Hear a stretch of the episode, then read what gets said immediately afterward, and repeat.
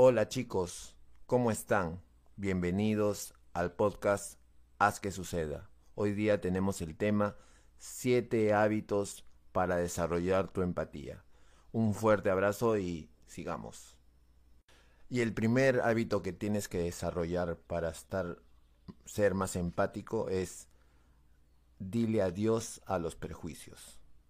Muchas veces por desconocimiento o porque simplemente no nos ponemos en los zapatos de los otros, somos muy fáciles para criticar, para juzgar sin siquiera saber la situación real. Y en este caso, una de las formas para que desarrolles la empatía es que siempre, absolutamente en todo momento de tu día, con cada persona que te encuentres, piense en la situación que puede estar pasando. No juzgues, pregunta, averigua. Si te da la otra persona la información, puedes hacerte una idea más clara de lo que realmente está pasando y si vas a emitir un juicio, pues lo harás con mayor información de la situación real de la otra persona. Esto es un hábito difícil, yo no estoy diciendo que sea fácil, pero te puede ayudar a ser más empático. Muchas veces caemos en la generalidad o lo que todos hacen de, ah, me parece por cómo está físicamente, digo que es así o asá. Y la verdad es que lo que estamos haciendo es prejuzgar. Y a, a veces incluso en muchas sociedades como puedo hablar de la limeña o la peruana, es algo totalmente normal meterse en la vida de los demás, es totalmente normal hacer este tipo de comentarios que lo que hacen es simplemente demostrar que no somos capaces de ser, em, de ser empáticos con nuestro entorno, con las personas que están en nuestro entorno, incluso con personas que a veces son figura pública y que simplemente hablamos y hablamos y decimos que es así, aseveramos, aseguramos cosas que no necesariamente se apegan a la realidad de esa persona. Evitemos estas cosas y nos liberaremos de muchas cargas y seremos aún más justos, seremos más este, honestos con la realidad de la gente. Esto va a hacer que seas mucho más empático. El segundo hábito que tienes que desarrollar es adaptarte al ritmo de los demás. Muchas veces por ansiedad o por una serie de cosas no sabemos escuchar a la gente. Esperamos que sea tan rápido como nosotros o que ande dinámicamente y no siempre es así. Tenemos que aprender a respetar los silencios, las pausas, los tiempos, los tiempos que muchas veces las personas toman en, explicar, en explicarnos su situación o lo que quieren contarnos. A veces los atropellamos, a veces nos, nos mandamos de frente a decirles, no, pero es así. Es más, nos adelantamos a sus juicios, nos adelantamos a lo que nos quieren explicar y los cortamos. Y eso es un irrespeto. Hay que aprender a mantener la tranquilidad, la coherencia, la calma. Es muy importante que la otra persona sienta que lo escuchamos, en coaching le llamamos escucha activa y es muy importante que ustedes también lo puedan practicar. Es un hábito, esto tiene que ser siempre, permanentemente. Empezarlo hoy y empezar a hacerlo todos los días hasta que lo dominemos, hasta que aprendamos.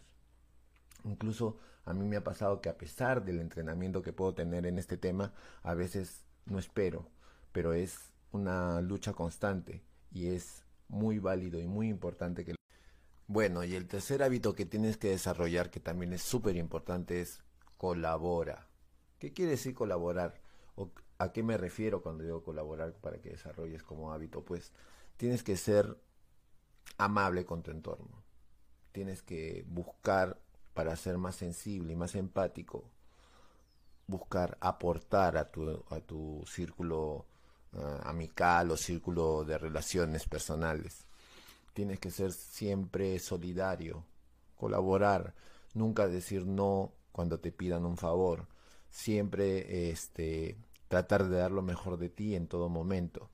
No se trata en este de ser egoísta, al contrario, de ser lo más colaborativo posible. No sé, hay tantas actividades con las que puedes colaborar a tu comunidad. De repente, y claro, dependiendo de, de lo que tú seas capaz y quieras dar a tu comunidad.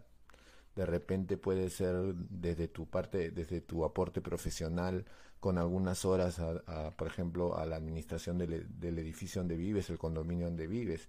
Puede ser también este, siempre teniendo la actitud de ayuda.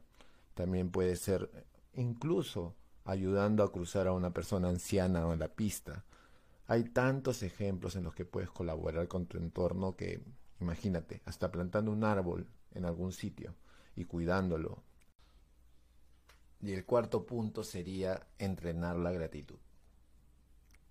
Este para mí es uno de los hábitos que más uno debe desarrollar y que en realidad es potenciador y efectivo al hacerlo. Este, estamos acostumbrados, y más en estas épocas, a no dar las gracias, a pensar que se dan las gracias solo a personas conocidas, hasta solamente a la familia, y no es así.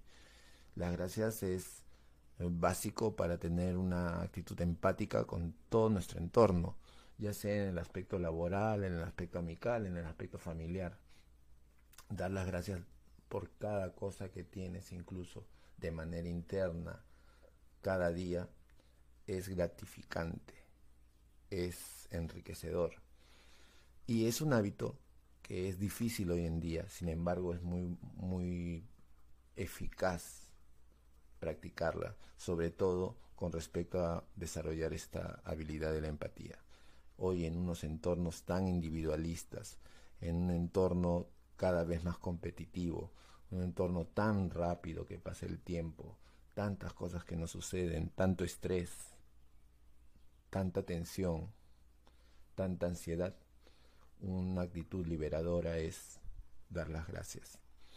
Muchas veces me sucede en mi día a día que puedo estar de repente saliendo del edificio donde vivo y hay quizás algún vecino que no, nos conocemos, eh, puede hacer que le abra yo la puerta y le deje entrar antes que yo y ni siquiera voltee a hacerme ni siquiera el gesto de gratitud. Entonces estamos en un entorno que este, se caracteriza precisamente por la falta de comunicación y empatía. Y entonces practicar la gratitud en todos los niveles, tanto individual como comunitario, definitivamente nos hace ser más humildes y por lo tanto mucho más empáticos. Te invito realmente a que desarrolles esta habilidad, este hábito, y no sabes cuán bien te va a hacer sentir. No sabes todo lo que te devuelve la vida.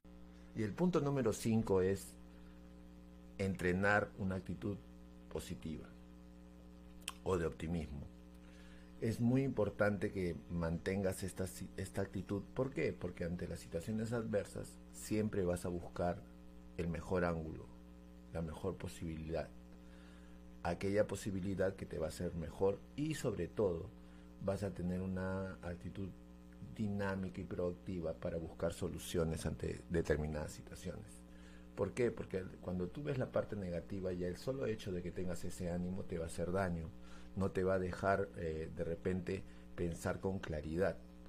El tener una actitud y entrenar una actitud optimista lo que hace es que veas el mejor lado de las cosas y esto a su vez hace que no te des por vencido ante determinadas situaciones. Yo creo, y te lo comento, que sería muy muy interesante que siempre estés con una actitud positiva, sonriente, ¿Por qué? Porque ser positivo y optimista hace, atrae gente, genera un buen clima en tu entorno. La mayoría de gente cuando ve una persona positiva lo que hace es acercarse a esa persona positiva. Caso contrario cuando tienes una actitud negativa. Además, las personas positivas normalmente son eh, líderes efectivos, son personas que ven aquello que a veces eh, les molestarte no te deja ver es por eso que eh, la he puesto en el punto número 5 de hábitos que debes de entrenar para mejorar tu empatía. Espero en la siguiente sección. Y estamos ya en el sexto hábito que debes de entrenar. El sexto hábito que debes de entrenar es no culpabilizar. Y esto desde dos puntos de vista. Primero, no debes de buscar la culpabilidad de la persona que te está contando una situación tienes que orientarte a soluciones y no a culpabilizar y a buscar responsables de las situaciones adversas que pasan las personas. Y es más, no busques culpabilizarte de las situaciones, busca responsabilizarte. Busca asumir aquellas cosas que has decidido. Culpabilizar no lleva a nada. Lo que nosotros, los coach, normalmente recomendamos es más bien acción, compromiso, buscar soluciones. No se trata solamente de culpabilizar, ah, él tuvo la culpa porque decidió de esa manera, no. En todo caso, busca entender la situación antes de culpabilizar. Busca dar mensajes positivos. Y el séptimo punto y último es, no te creas el ombligo del mundo. Libérate del egocentrismo, de la vanidad. Busca sentirte igual que el resto es un paso muy importante para entender y ser empático con todos los que te rodean. No te olvides de esto. Muchas veces nos ponemos en, el, en la situación de que somos superiores o mejores que el otro, o yo supe manejar mejor esta situación adversa, o yo tengo más que el otro, por lo tanto no es más que soy más que él. Pues bien, este tipo de pensamientos lo único que hacen es alejarte de la gente y por lo tanto ser menos empático ante las situaciones que viven los demás. En este mundo, hoy en día, en estos niveles en que la población cada vez es más distante, la empatía es una diferencia y es muy importante que la practiques, que hagas ejercicio sobre eso. Y para eso, un consejo que te puedo dar y una práctica que debes de realizar es que no te sientas el centro del mundo. Eso no te va a llevar a nada, al contrario, te va a aislar. Bueno, este ha sido el podcast de hoy. Espero que les sirva. En la siguiente sesión vamos a hacer ejercicios. Les voy a contar qué ejercicios hacer para poder desarrollar tus habilidades de empatía. Hasta la próxima.